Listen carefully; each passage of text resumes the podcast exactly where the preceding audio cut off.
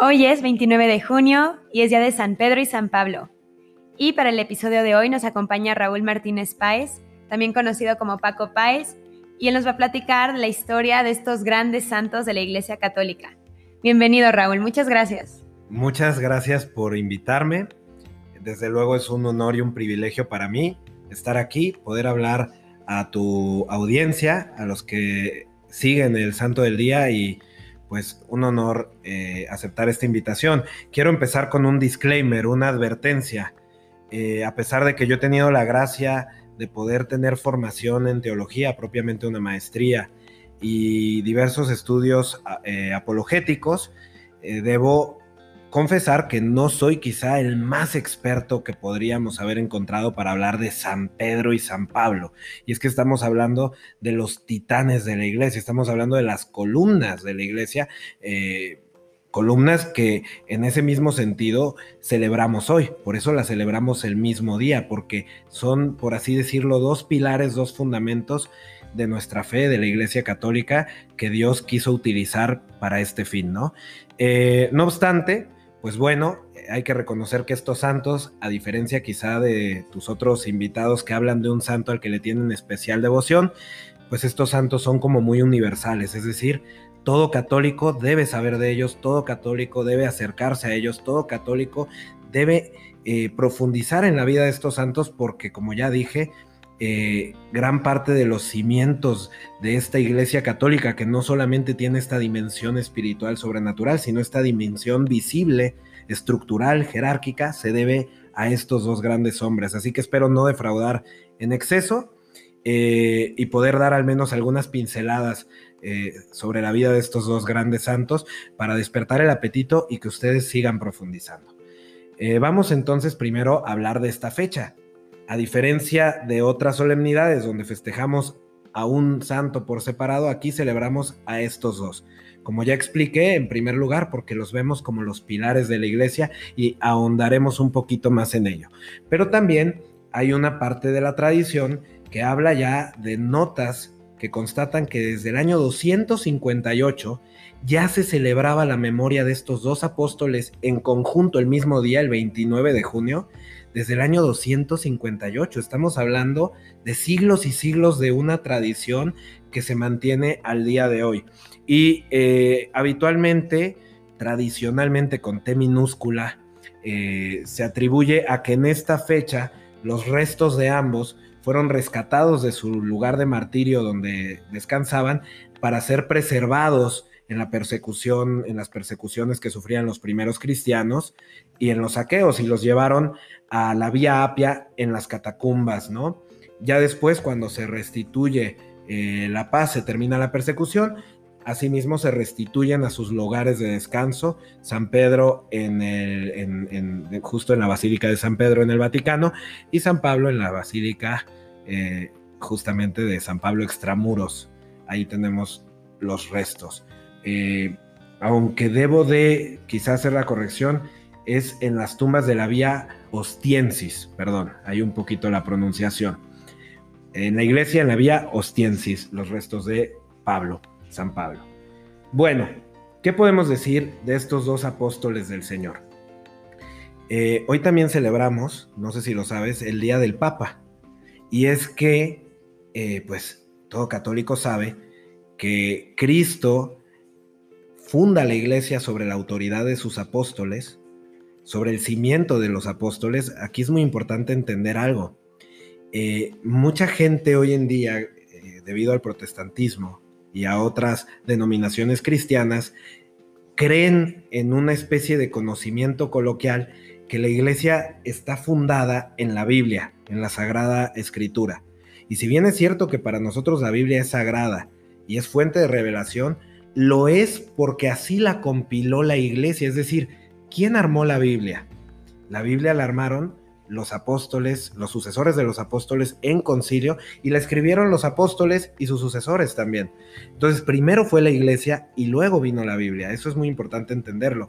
Entonces, el fundamento en el que Cristo basa su iglesia, en el que la construye y la edifica, es en sus apóstoles. Pero no nada más entre los doce, si, en alguna especie de eh, sinodalidad absoluta sino que le da la primacía a uno de ellos.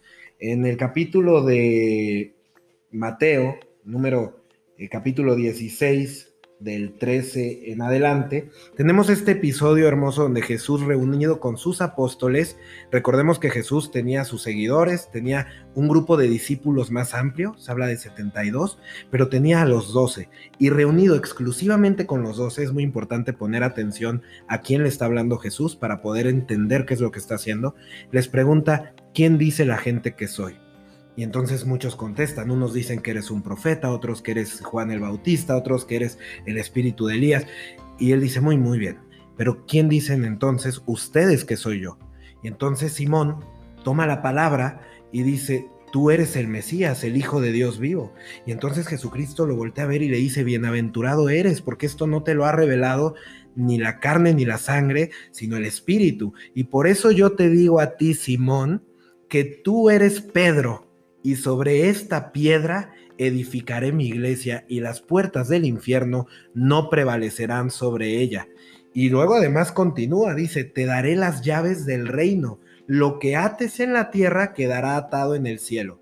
Ciertamente en otros capítulos Jesús le dice esta parte de atar y desatar al resto de los apóstoles, pero a Pedro se lo dice también particularmente, sobre esta piedra edificaré mi iglesia es evidente que Jesús le está asignando una misión especial por varias razones. En primer lugar, porque Dios cuando cambia un nombre, sobre todo en el Antiguo Testamento, cuando le cambia el nombre a Abraham o le cambia el nombre a Jacob, es porque él asigna una misión.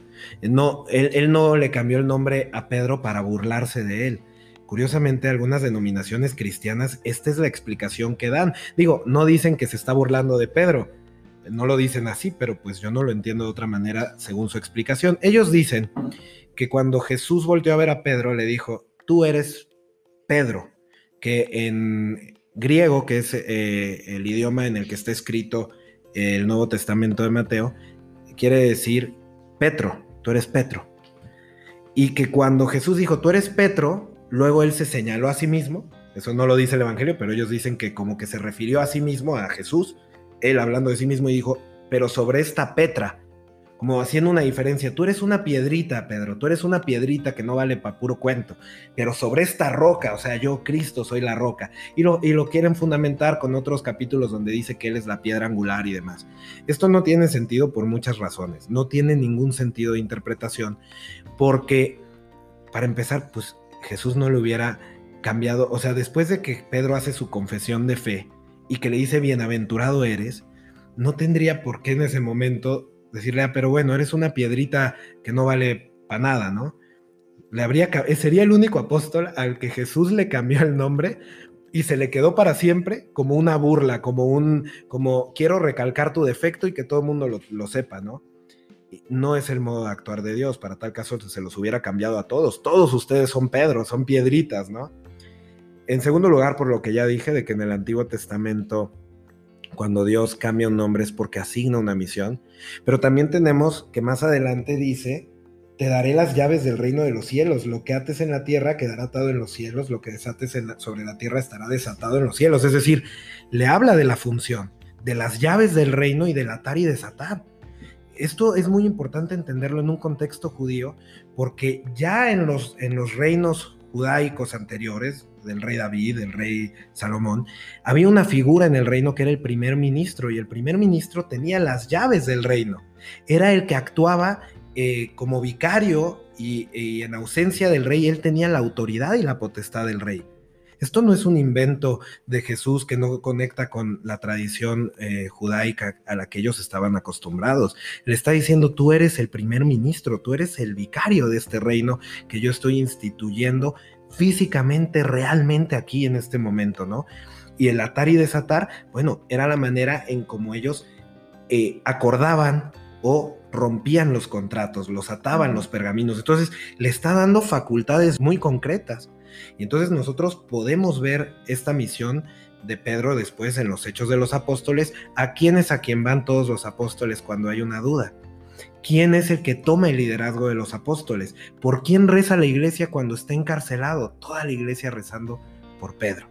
Entonces tenemos esta, eh, episodio muy hermoso donde Cristo mismo lo pone como fundamento, junto a los apóstoles, pero con una primacía que queda muy clara y que después Pablo nos va a venir a recordar sobre la primacía de Pedro.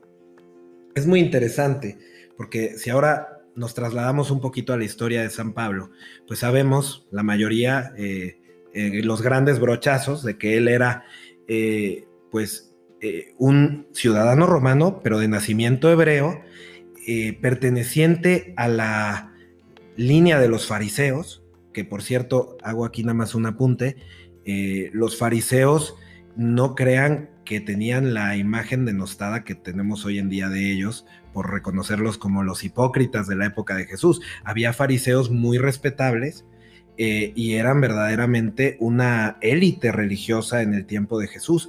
De hecho, Jesús dice que lo que él condena es eh, la falta de congruencia, no lo que predicaban. Hagan lo que ellos les dicen, pero no imiten sus obras, ¿recuerdas? Entonces, bueno, él era fariseo, él era celoso de la ley de Moisés, celoso de las tradiciones judías y tenía la ventaja de tener mucha formación. Él era de Tarso y, originalmente se le conocía como Saulo de Tarso. Hablaba también en griego y tenía educación helenística. Entonces era un hombre de tres culturas, pero muy celoso de las tradiciones judaicas. Y en ese sentido, eh, cuando empieza la predicación de la resurrección de Jesús por parte de sus seguidores, de los apóstoles, pues él empieza a perseguir a la iglesia. Es así que aprueba el martirio de San Esteban, el protomártir, eh, él está ahí dando su aprobación a, esta, a este martirio y después persigue hacia Damasco a los cristianos. En el camino, pues sabemos esta encuentro que tiene con el Señor en donde le dice, Saulo, ¿por qué me persigues? Que aquí quiero también hacer, voy a estar haciendo pequeños apuntes. esto es muy bonito porque, pues, Saulo podría decir, oye, yo, yo no estoy persiguiéndote a ti, yo estoy persiguiendo a los cristianos, pero ve cómo Cristo se identifica con su iglesia. Eso de yo creo en Cristo, pero no creo en la iglesia, compadre, eso no se puede porque Cristo se identifica con su iglesia, es el cuerpo místico. Por eso, curiosamente, San Pablo después es quien habla del cuerpo místico de Cristo y de cómo todos conformamos ese cuerpo místico.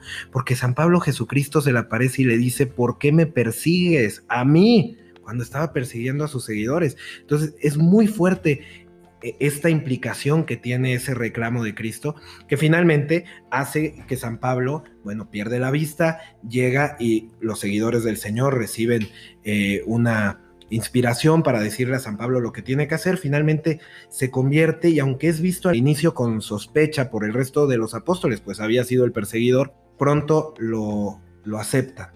Sin embargo, San Pablo, porque es columna de la iglesia, si él llegó al final, no fue de los primeros apóstoles, podríamos hablar de Santiago, podríamos hablar del apóstol Juan, ¿Qué, ¿Qué, pasó con Pablo, no? Bueno, eh, lo que sucede es que por la situación que él tenía, que ya hablamos de ser un hombre de, de tres culturas, él se dio cuenta por revelación, porque él lo dice en su carta a los Gálatas, que él tiene una revelación en donde entiende que el Evangelio es para todos que no solo para los judíos. Ya lo habían entendido los apóstoles eh, cuando Pedro ve esta imagen de no llames impuro lo que yo creé puro, entra y eh, eh, vemos que el Espíritu bautiza a los paganos. Pero Pablo tiene esta convicción y termina siendo el apóstol de las gentes. ¿Por qué de las gentes con, en plural? Porque mucho tipo de gente. el apóstol de los gentiles. San Pablo hace viajes innumerables, predica en más de 15 ciudades antiguas, de Medio Oriente y Asia Menor. Hace cuatro viajes en donde visita muchas ciudades, funda iglesias, ordena eh, obispos a sus sucesores y escribe 13 cartas de los 27 libros del Antiguo Testamento. Es decir, gran parte de lo que hay en el Antiguo Testamento se lo debemos gracias a Pablo. Y él con su celo incansable de llevar a Cristo a las naciones, de llevar a Cristo a todas las personas, se convierte en fundamento de la iglesia, orienta, instruye, eh, admite haber sido nombrado apóstol de Cristo por Cristo mismo en su aparición. Pero, y esto es muy clave, si bien es cierto que él dice, no digan somos de Pedro o somos de Pablo, dependiendo a ver quién te predicó, todos somos de Cristo, eso es verdad. Pero Pablo a diferencia de lo que muchos quieren quizá hacer ver, San Pablo reconoce completamente la autoridad de los apóstoles y el primado de Pedro. Y aquí voy a hablar de unas situaciones muy interesantes de lo que significa propiamente eh, eh, el grado de asentimiento que nos pide el magisterio de la iglesia a nosotros los católicos. Nosotros tenemos que reconocer la autoridad de la iglesia en los sucesores de los apóstoles y en ese sentido en el sucesor de San Pedro, el Papa. Por eso hoy es el día del Papa y hay que orar mucho por el Papa. Bueno, ¿qué es lo que sucede entonces? Eh, en ese tiempo se da la controversia de la que estuve platicando, en donde predicando la resurrección de Cristo y haciendo la predicación de que era para todos, no solo para los judíos, porque Cristo les había dado este mandato, id por todo el mundo y predicad el Evangelio. Ojo, no dijo id repartiendo Biblias, dijo predicad la buena nueva. Bueno, a, pesar de esto, había algunos que decían, bueno, si van a entrar los paganos a nuestra fe cristiana, a nuestra fe en Cristo, tienen que seguir la ley de Moisés y tienen que seguir nuestras costumbres en alimentación, las reglas de lo que podemos y no podemos comer, todas estas eh, reglas y, leyes secundarias que tenía el judaísmo, pero particularmente la cuestión de la circuncisión era un problema.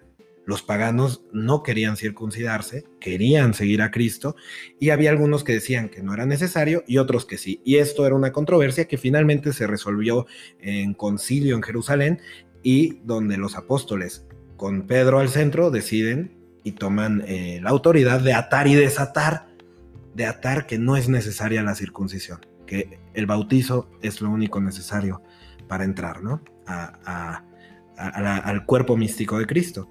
Pero en el Inter, en lo que se construye este debate, pues eh, hay, hay un episodio donde Pedro pues está un poquito como que... Pedro a mí me llama mucho la atención y lo quiero mucho porque Pedro, eh, siendo el primer papa, pues es un hombre colérico, apasionado. Eh, en un momento le dice a Jesús, a donde vayas yo te seguiré y daré mi vida por ti. Y, y a los cuántas horas lo está negando, está diciendo yo no lo conozco. Entonces, es un hombre arrebatado, a veces es valiente, a veces es cobarde. Entonces, eh, pues eh, me, gusta ver la humanidad de Pedro. Y justo voy a hablar de esto del papado, o sea, eh, a veces creo que los católicos somos injustos cuando queremos exigir que el papa sea un ser perfecto. Queremos exigir que el papa no se equivoque en nada quizá un poco confundidos por el tema de la infalibilidad del Papa, definida en el Concilio Vaticano I, que dice que el Papa en cuestión, cuando habla ex cátedra, en temas de fe y moral no se puede equivocar. Pero eso está muy bien delimitado. No se puede equivocar cuando habla ex cátedra. ¿Qué significa hablar ex cátedra? Tres condiciones que marca el dogma de la infalibilidad papal que está hablando como supremo pastor de toda la iglesia para ser obedecido por toda la iglesia, eso es el primer requisito. El segundo requisito es que lo está haciendo en temas de fe y moral. Y el tercer eh, requisito es que, valga la redundancia, que requiere asentimiento global de toda la iglesia. Cuando se juntan estas tres características, lo que está diciendo el Papa en cuestiones de fe moral, de doctrina, recibe una asistencia espiritual del Espíritu Santo que se la prometió Cristo a Pedro, le dijo, he rezado por ti para que tu fe no desfallezca y que luego tú vayas y confirmes a tus hermanos en la fe. Esa es la tarea del Pedro. Pedro es confirmar, unir donde hay división, traer claridad. Esa es la tarea de Pedro. Y entonces, para eso recibe una asistencia especial, que Cristo oró por él, para que su fe no desfalleciera esa misma eh, asistencia la, siguen teniendo los sucesores de Pedro hasta la fecha. Y cuando el Papa habla ex cátedra, sabemos que no se puede equivocar. El problema es que muchos creen que como eso existe, eso aplica en todos los momentos de, la vida del Papa, ¿no? Entonces casi casi que si el Papa estornuda, pues ya fue estornudo de Dios. Y no es así. El Papa cuando manifiesta opiniones personales, políticas, incluso teológicas, él puede hablar de teología y de moral pero no como supremo pastor, como una opinión teológica y podría equivocarse. Entonces, lejos de, yo hablar que el Papa se puede equivocar como un ataque, yo más bien digo, es injusto que nosotros los católicos esperemos de él que no se puede equivocar. Es injusto porque le estamos pidiendo algo que ni Cristo le pidió a Pedro. Pedro no le dijo, ah, tú me vas a negar, entonces no te hago a ti el, el jefe, mejor le digo a Juan que ese es el amado y ese sí va a estar en la cruz. Es decir, si ni Cristo le exigió al Papa perfección humana, ¿por qué nosotros creemos que tiene que ser un ser perfecto? También creo que hoy en día sí hay personas que se escandalizan si alguien cree que el Papa, eh, el Papa que sea, pues, está diciendo algo que es incorrecto o haciendo algo como esto no estuvo tan bien o en esto puedo tener diferencia y la gente dice, ¿cómo puedes hablar mal del Papa? Creo que esa es una actitud incluso anticatólica, porque, o sea, entonces se nota que esta persona no conoce nada de la historia de la iglesia y, de los papas en, en específico, ¿no? O sea, toda la iglesia se ha fundado en papas que han hecho cosas muy malas y no todos los santos han estado de acuerdo con el papa. Hay muchísimos santos que incluso los han atacado entre comillas o cuestionado o, dicho sus, sus defectos en público. Eh, la misma Catalina de Siena, San Vicente Ferrer, ambos apoyaban papas diferentes. Este, luego salió Juana de Arco, este, donde incluso obispos desobedecieron al Papa y luego hubieron papas que salieron con reyes eh, que eran reyes paganos en contra de la iglesia, etcétera, ¿no? Entonces creo que este como defender al Papa eh, por defenderlo, por ser el Papa nada más, ni siquiera por la opinión, que estoy de acuerdo con su opinión, simplemente por ser el Papa, es una postura incluso anticatólica que nunca ha sido así en la iglesia. Pero la verdad, gracias a Dios nos han tocado buenos papas, ¿no? Y papas que han, gustado mucho a la gente, como pues el grande, como se le conoce a Juan Pablo II. Entonces creo que hemos tenido como esta mentalidad de cercanía al papa cuando, cuando creo que la mentalidad católica es, es el pastor de la iglesia y cuando habla ex cátedra no se equivoca, pero podemos ver desde los inicios de la iglesia que han habido estas confusiones y no es un ser perfecto que en cada opinión tiene a Dios, porque entonces, ¿dónde está la libertad? Entonces, ¿dónde está su humanidad? Claro, claro, claro. Y de hecho, ahora que hablas de correcciones fraternas al Papa, justamente San Pablo le hace una. Y, para los que dicen, por ejemplo, ahora que los cardenales de la Dubia hacen su pregunta al Papa Francisco y dicen, bueno, pero ¿por qué lo hicieron público? San Pablo lo hizo en privado. No, señor, tan no lo hizo en privado que quedó en la Biblia. O sea, es decir, todos los cristianos de todos los tiempos sabremos de la corrección fraterna que San Pablo le hizo a San Pedro. Pero quiero matizarla, porque creo que es muy importante y en estos tiempos de confusión es muy fácil caerte a la izquierda o caerte a la derecha y es muy importante tener cuidado de las dos trampas. Primero, en, el, en la carta a los Gálatas, justamente en esta eh, discusión sobre, si los eh, no judíos tenían que circuncidarse, pues San Pedro, siendo San Pedro, Pedro siendo Pedro, cuando estaba con los paganos, a todo dar, entraba y comía con ellos y nada era impuro. Pero cuando venían sus amigos del judaísmo pasado, ahora sí se portaba muy judío, ¿no? Muy, no, no, yo no hago estas cosas. Y eso no le gustó a Pablo, dijo, estás confundiendo a la gente. Es un escándalo público porque no eres Pedro a escondidas en este defecto, eres el, eres el pastor de la iglesia. La gente te ve a ti para saber cómo se debe vivir el cristianismo, qué es lo que Dios espera de nosotros. Entonces San Pablo en el capítulo 2 de la carta a los Gálatas, dice eh, eh, en el versículo 11, dice, mas cuando Cefas vino a Antioquía, le resistí cara a cara por ser digno de reprensión, pues él, antes de que viniesen ciertos hombres de parte de Santiago, comía con los gentiles, mas cuando llegaron aquellos, se retraía y se apartaba por temor a los que eran de la circuncisión. Y dice, y los otros judíos incurrieron con él en la misma hipocresía. Fíjate lo que dice San Pablo de San Pedro. Tanto que hasta Bernabé se dejó arrasar por la simulación de ellos. Mas cuando yo vi que no andaban rectamente conforme a la verdad del Evangelio, dije a Cefas, ahorita muy importante cómo le llama, ¿eh? Cefas, en presencia de todos, si tú siendo judío vives como los gentiles y no como los judíos, ¿cómo obligas a los gentiles a judaizar? Pero dice en presencia de todos. Ojo ahí, ¿eh? No voy a calificar aquí lo de San Pablo o lo de San Pedro, pero sí voy a matizar varias cosas. Primero me regreso, Cefas. ¿Te acuerdas que los te, expliqué que cuando Cristo le dice tú eres Pedro y sobre esta piedra edificaré mi iglesia? Algunos dicen que el griego dice tú eres Petro y sobre esta Petra y son dos palabras distintas. Ajá. Bueno, pero una pregunta, ¿Jesús y Pedro hablaban en griego? No. ¿Hablaban en qué? En arameo. En arameo.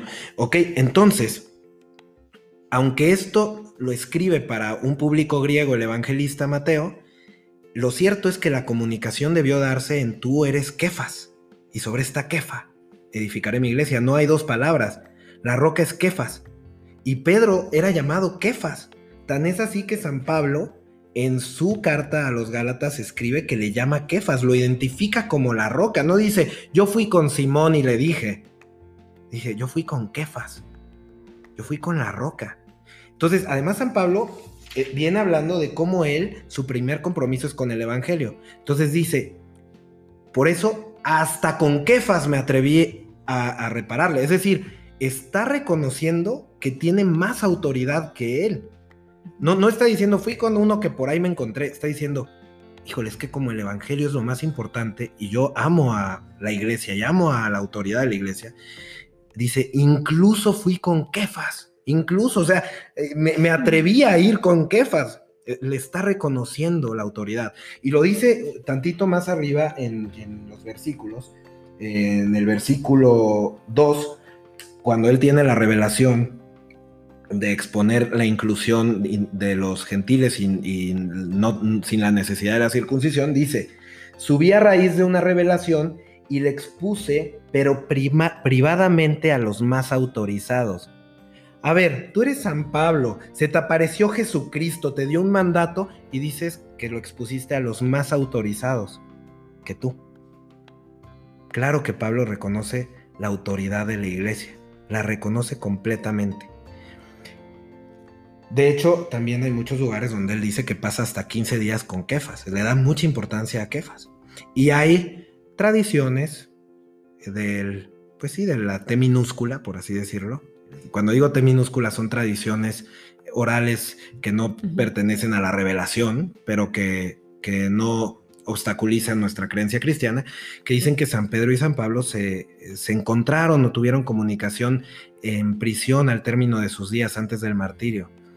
Y es bonito pensar cómo estos dos hombres pues culminan con un camino accidentado, si tú quieres, con controversias, con, oye, explícame tú acá, pero nunca dejando de amarse, nunca dejando de considerarse familia, nunca uno asumiendo una autoridad que no le corresponde y nunca el otro abusando de su autoridad para aplastar al otro. Eh, ¿Cuáles son estos dos extremos en las controversias del Papa que veo yo hoy en día? Primero, el extremo de exigir que el Papa sea perfecto. Que no podamos aceptar que de vez en cuando se equivoque o que muchas veces se equivoque, no pasa nada. Como tú bien decías, la historia de la iglesia ha estado muy accidentada. Hubo una época donde había tres papas que decía cada uno que él era el verdadero y se excomulgaron entre los tres y hay santos que seguían, santos canonizados que veneramos al día de hoy, pero que en su vida creyeron que el papa era uno u otro, de buena fe. Entonces, quien cree que la historia de la iglesia y del papado es un camino recto, bonito y con flores, no, ha estado accidentado. Pero además eso nos da más evidencia de que la fe católica es una fe sobrenatural, porque ninguna empresa o institución humana hubiera podido aguantar tantas cuestiones que ha pasado, ¿no? Basta, basta revisarlo en la historia. Pero yo siempre digo, no nos escandalicemos. Mira, desde el primer equipo corporativo que firmó la iglesia, que Jesús contrató, entre comillas, eh, a, los primeros 12 que tenemos. Tenemos un traidor, Judas, un negador, un cobarde, otros nueve cobardes que también huyeron eh, cuando agarraron a Jesús, y solo uno que se mantuvo al pie de la cruz. Así fue, así empezó, y así seguiremos, y no hay por qué escandalizarnos, irnos a correr. Pero entonces hay que tener cuidado con esta, algunos le llaman papolatría, pero por otro lado hay que tener cuidado de no ver al Papa, en primer lugar, dejar de reconocer su autoridad, que eso estaría fatal, pero en segundo lugar, recordar que Él es familia, es nuestro papá, eh, eh, eh, es el que Cristo dejó. Entonces, yo no voy a hacer, aunque mi papá cometa algo objetivamente malo, yo no lo voy a criticar como a cualquier hijo de vecino y lo voy a agarrar de piñata y voy a ser irreverente con él. San Pablo no fue irreverente con Pedro. Hizo una corrección fraterna en el amor. Entonces, como decía, cuidado con esos extremos. El, extremo de querer tú eh, decir, no, el Papa jamás se equivoca y el Papa es un semidios y es perfecto. Y entonces cuando ves a un hermano tuyo inquieto, con una duda, que, que tiene algún eh, reclamo, alguna confusión, le digas, no, eres un mal católico porque el Papa... No, no, no te vayas a ese extremo y tampoco te vayas al otro extremo de agarrar al Papa de piñata, ser irreverente, eh, creer que ahora tú tienes la autoridad del Papa. El que él se equivoque no quiere decir que tú tengas la nueva autoridad. Y creer que conoce sus intenciones. Ah, eso, eso yo ni lo pongo aquí porque jamás deberíamos juzgar las intenciones de nadie, no solo del Papa, de nadie. Sea, si las intenciones solo Dios las conoce y solo Él las juzga. Cuando Él habla de no juzguéis, no se refiere a que no juzgues los actos. Claramente Jesús sí quiere que juzguemos actos porque también Jesús dijo, si tu hermano peca, ve y corrígelo. Y para poder saber si pecó y corregirlo, tienes que juzgar. Cuando él dice no juzguéis, se está refiriendo a la parte de las intenciones y del grado de culpa que alguien lleva sobre sus errores o sobre sus pecados. Porque el grado de culpa es distinto. Tú puedes tener un acto objetivamente malo y ese mismo acto, cuando lo comete una persona, es muy culpable del acto, o otra persona que por ignorancia o por lo que tú quieras, circunstancias de su vida, no es tan culpable o tiene atenuantes en la culpa. ¿Cómo trató la iglesia a Pedro después de sus negaciones? ¿Cómo lo trataron los apóstoles?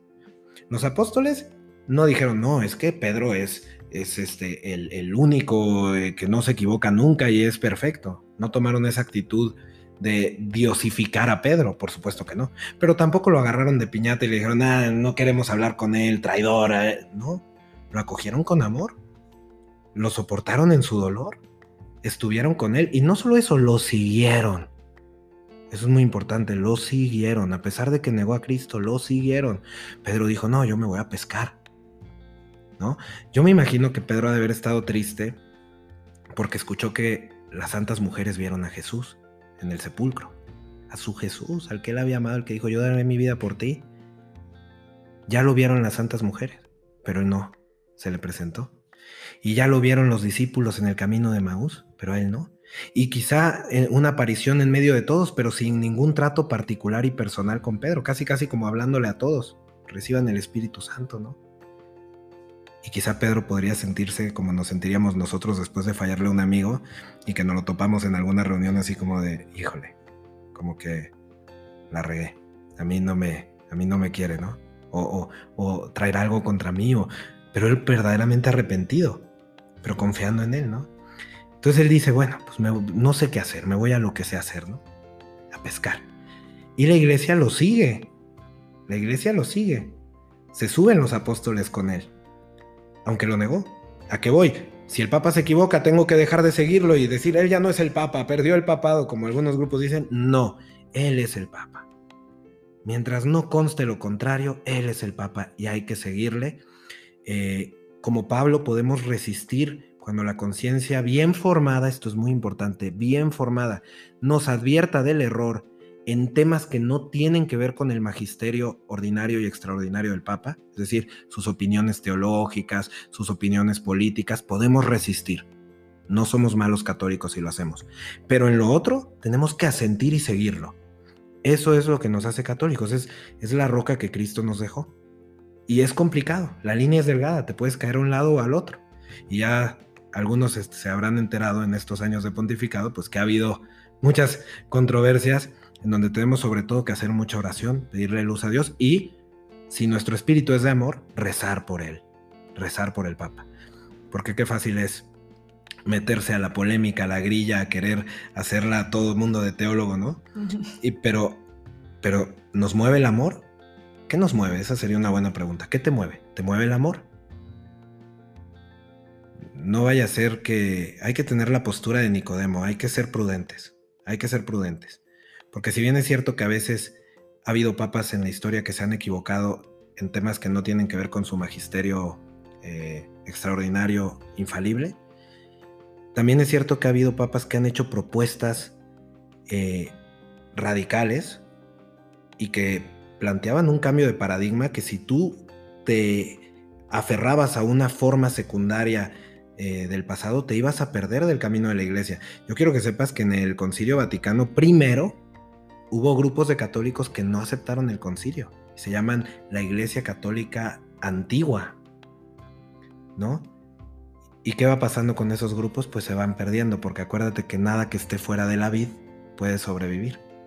Entonces, eh, yo sí aconsejaría mucha prudencia en este tema del Papa y que prime primero nuestro espíritu católico, que es un espíritu de amor, de caridad, y de, como Pablo, reconocer la autoridad. Si vas a sostener una opinión pública o vas a manifestar una inquietud con respecto a algo que haya dicho el Papa, pues asegúrate muy bien en tu conciencia porque vas a dar cuenta a Dios de, eso. Entonces, asegúrate. Y si tienes duda, mejor no lo hagas. Asegúrate en tu conciencia. Eh, está complicado, ¿verdad? Pero, pero es lo bonito porque yo siempre he dicho que aquí hay una paradoja hermosa, que es lo complicado de pensar en un Dios verdadero hombre y verdadero Dios. Bueno, pues lo mismo en un ser imperfecto como, como un papa, un ser humano con limitantes, que a la vez tiene la protección y la asistencia divina. ¿Y cómo se conjuga eso? Obvio va a ser complicado. No hay que asustarnos. No pasa nada. No pasa nada. Ahora, están ahí en el barco, está Pedro, está la iglesia con él, y de repente escucha que un forastero o un desconocido en la orilla les dice, tira las redes a la derecha. ¿Te acuerdas cómo había llamado Jesús a Pedro la primera vez? Tres años atrás, cuando él estaba pescando, no fue exactamente igual, tira las redes a la derecha. Entonces, imagínate esa familiaridad de amor, ese detalle y esa sutileza, sutileza que tuvo Jesús de decir, ah, Pedro quiere un buen trato personal, además de estas apariciones en conjunto, déjame voy a un encuentro local, como diríamos, no un chiste local, pero sí un recuerdo local, algo entre él y yo, ¿no? Como entre dos personas que se aman, algo que une nuestro amor y que vamos a recordar. Tira las redes a la derecha. Yo me imagino que el corazón de Pedro empezó a latir de me habló, me está diciendo lo mismo, me está invitando a pescar. Me acuerdo que yo esa vez le dije, apártate de mí, que soy un pecador. Me dijo, yo te haré pescador de hombres. Me está recordando esa escena. no cabe duda, por eso el Evangelio dice que Pedro se avienta y empieza a nadar. Capaz que llegó primero el barco, pero Pedro, el corazón se le salía. Y ahí está Jesús preparándoles de comer a los apóstoles. Y es cuando tiene este encuentro con Pedro donde le dice, ¿me amas? Lo negó tres veces, le preguntó tres veces si me amaba, ¿no? Y le dice, confirma a tus hermanos. Pastorea mi rebaño. No le quitó la misión que le había dado. No se la quitó por sus errores, no se la quitó por su fragilidad, no le quitó. Dios no se arrepiente del llamado. Y Dios volvió a confiar en Pedro. Alguien te llevará, eh, de, viejo alguien te llevará donde tú no quieres, indicando de qué forma iba a morir.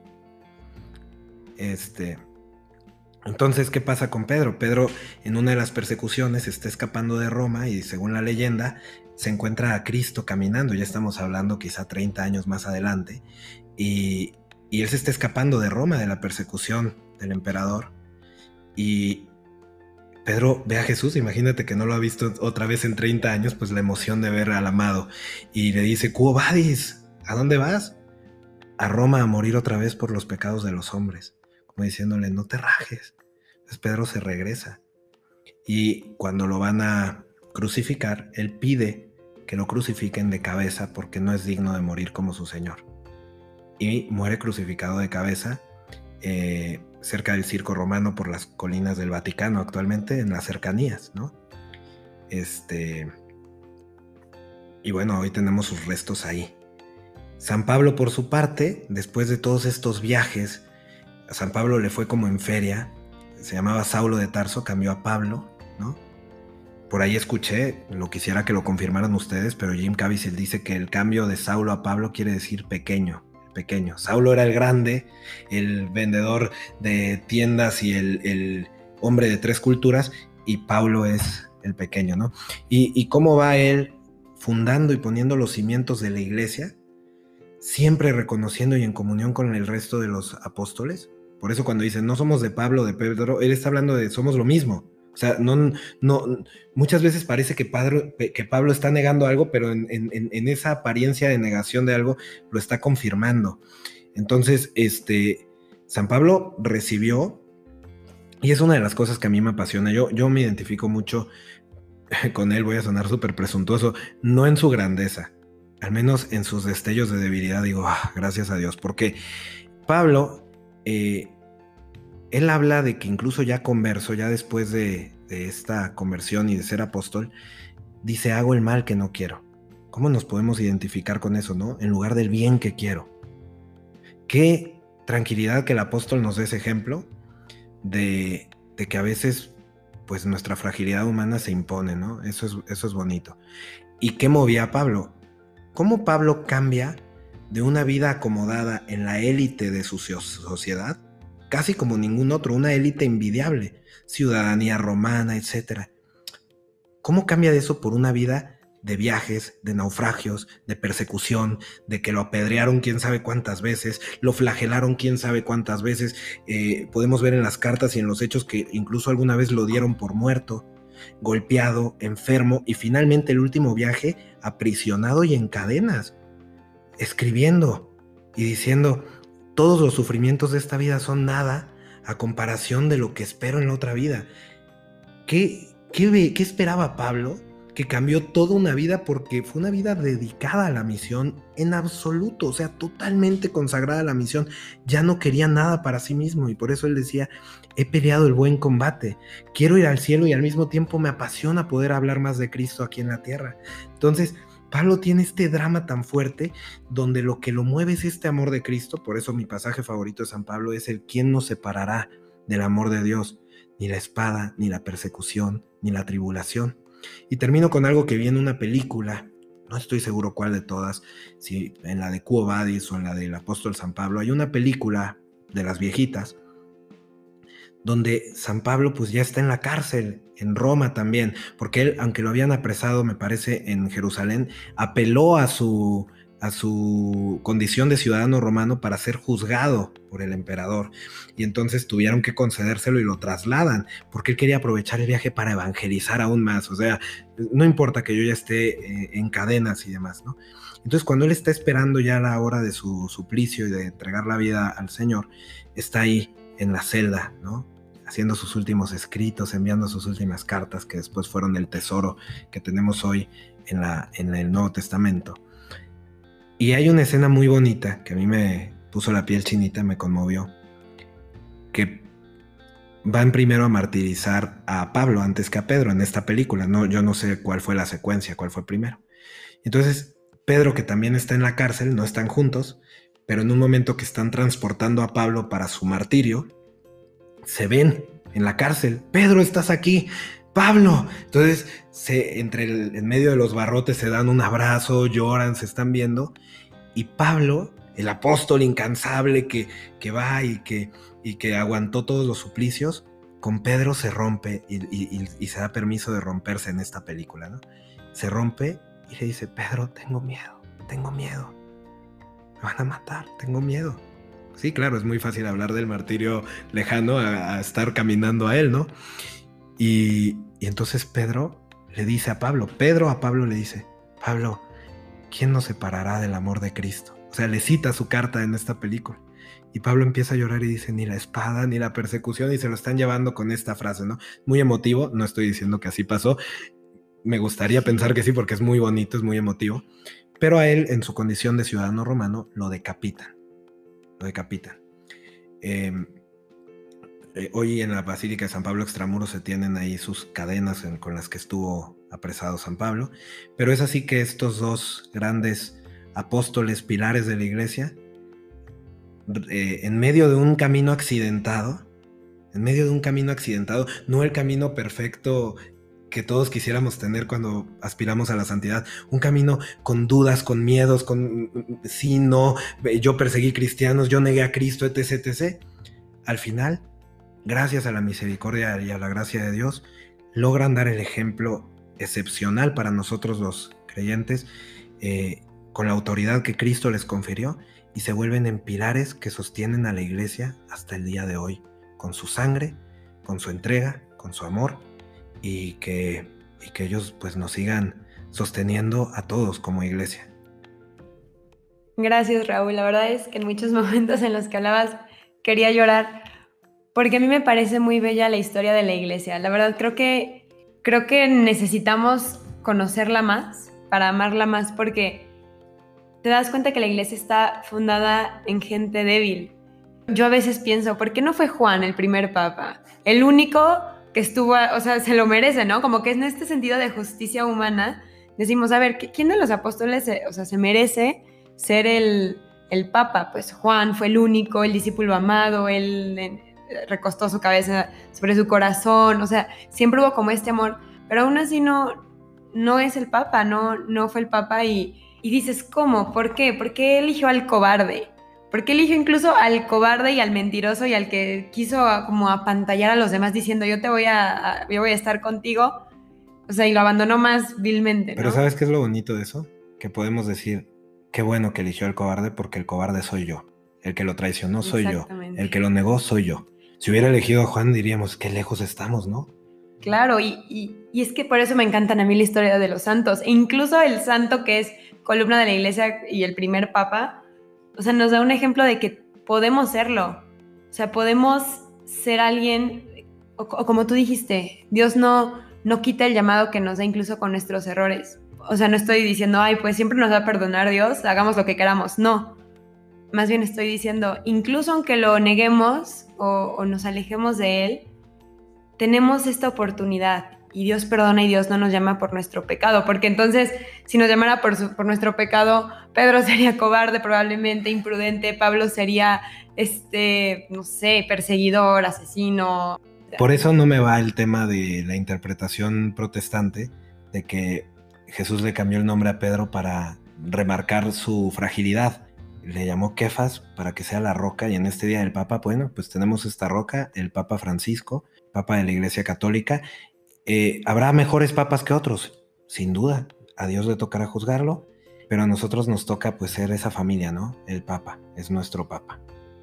Y hasta pensar en cada crisis que hay o confusión, yo sí creo que la Iglesia Católica es la verdadera. Mientras más crisis hay, más digo, no, no hay forma de que esto sea humano. No hay forma, o sea, cual, hubiera fracasado mucho antes. Esta no es la peor crisis que ha tenido la iglesia, estoy segura, y van a haber más y siempre va a estar en crisis. De hecho, en el episodio de San José María me dijo el invitado, de hecho la iglesia siempre está en crisis. Así cuando no, ¿verdad? Cuando no está en crisis, porque le dije, hay una crisis ahorita y me dijo, siempre. Y va a haber una crisis en mil años y pues si sigue el mundo y, y pues este, les va a tocar a esa gente. Entonces, creo que simplemente seguir el camino que, que Dios nos pide. Y buscar la paz, la paz no como la da el mundo, como la da Dios, si te preocupa mucho la crisis, antes de hablar, antes de meterte a las redes sociales, inúndate en la oración. Pide por el sumo pontífice, pide por él que es cabeza eh, eh, aquí en la tierra, pues el vicario de Cristo. Y, bueno, pues seamos católicos y, gracias. Qué alegría poder hablar eh, de San Pedro y San Pablo en su día y, y asimismo en este día del Papa. Muchas gracias por invitarme. No, gracias a ti. Y pues pedimos a, San Pedro y San Pablo que intercedan por nosotros, que intercedan por la iglesia, por las necesidades, por la crisis que, vivimos actualmente. Y no solo en el clero, también en los fieles, ¿no? La, la tibieza, lo que nos corresponde a cada quien, pues que intercedan por nosotros. San Pedro y San Pablo rueguen por nosotros.